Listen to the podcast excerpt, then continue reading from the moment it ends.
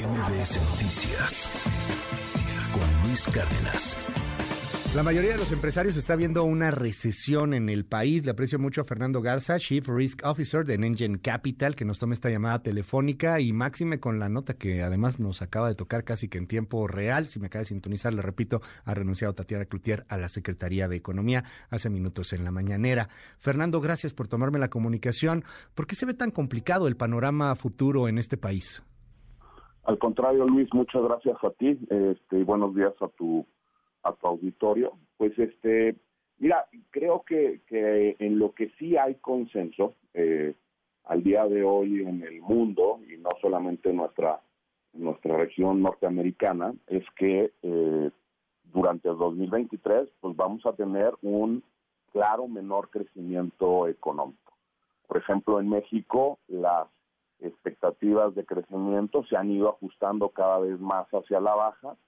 Este, eh, la última encuesta de Citibanamex, pues proyectan muchas de las instituciones encuestadas, pues hablan de un 1.5% de crecimiento y la economía de Estados Unidos pues no será diferente, en donde su rango de crecimiento para el 2023 se estima pues de alrededor del 1 o 1.2% dependiendo de a quién consultes. Sin embargo, eh, eh, hablaba de el consenso es que va a haber menos crecimiento, sin embargo no hay un consenso hoy todavía respecto de si vamos a enfrentar una recesión.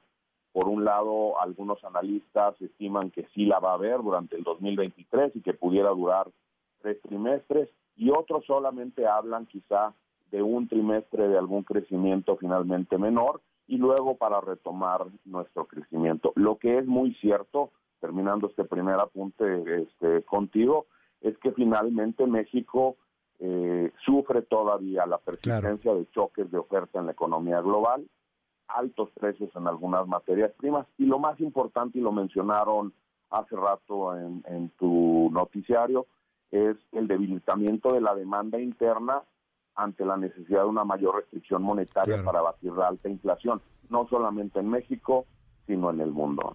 Oye, dime, dime algo, Fernando, eh, frente a estas crisis hay también ventanas de oportunidad, ¿no?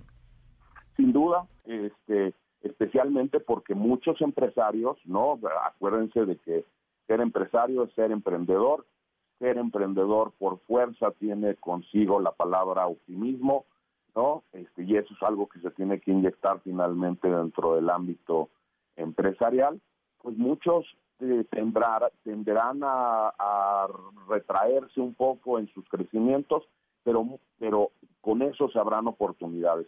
Esas oportunidades bien canalizadas a través de explorar nuevos mercados, explorar capacidades de producción, etcétera, pues sin duda puede ser una ventaja a tomar en el 2023 especialmente para posicionarnos ante lo que sí aparentan ser mejores crecimientos a partir del 24 y 25 de, esta década. Muchísimas gracias y bueno, pues para recibir asesoría y para poder tener apoyos inclusive en eh, distintas maneras de crecimiento, ahí está Engine Capital. Sin duda. Gracias. Muchas gracias, Luis. Gracias, es Fernando Garza, es Chief Risk Officer en Engine Capital. MBS Noticias con Luis Cárdenas.